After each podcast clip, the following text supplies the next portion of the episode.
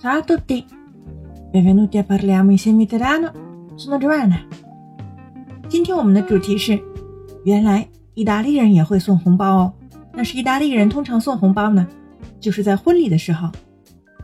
所以意大利人的红包叫做 la busta con i soldi，或者干脆把用处加上 la busta regalo di matrimonio，la busta per i soldi di matrimonio，就是婚礼当中用来送礼的红包了。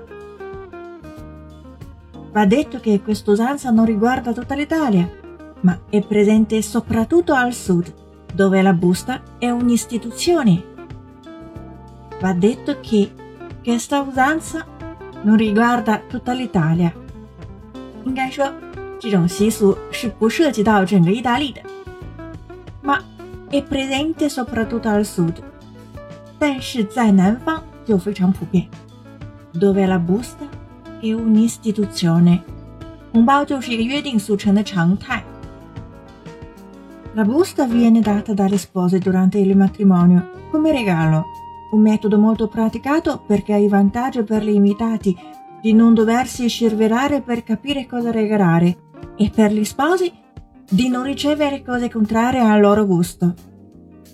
Viene data agli sposi durante il matrimonio come regalo 红包在婚礼的时候送给新人，就像礼物一样。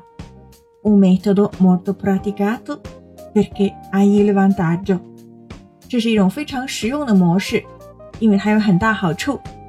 Per gli invitati di non doversi cervellare per capire cosa regalare，对被邀请人来说就不用绞尽脑汁去想送什么东西了。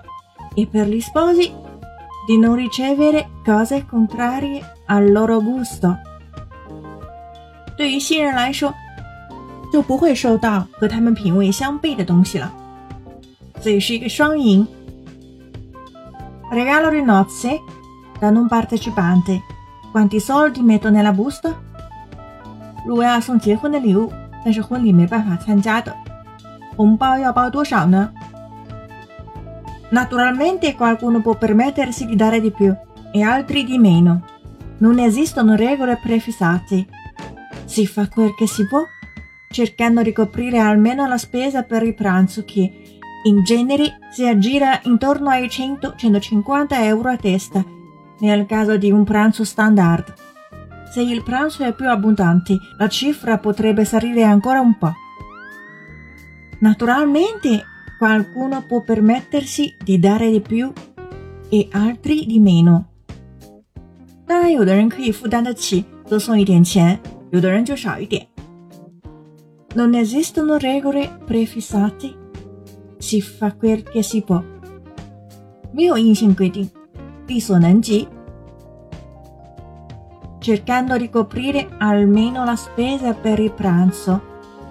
In genere si aggira intorno ai 100-150 euro a testa nel caso di un pranzo standard。送的钱呢，至少能够承担午饭的费用。通常来说，标准午餐是一百 到一百五十欧一个人。Se il pranzo è più abbondante, la cifra dovrebbe salire ancora un po'。如果午餐更丰盛一些，费用还要涨。La cifra 就是指价格。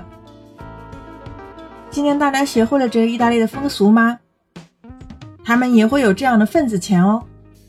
如果想要得到文本的话，请关注微信公众号 “cafe italiano” 乔瓦纳的意大利语频道。本期是第一百九十八期节目，请输入关键词幺九八即可获得完整文本。Ci vediamo alla prossima e parliamo insieme italiano.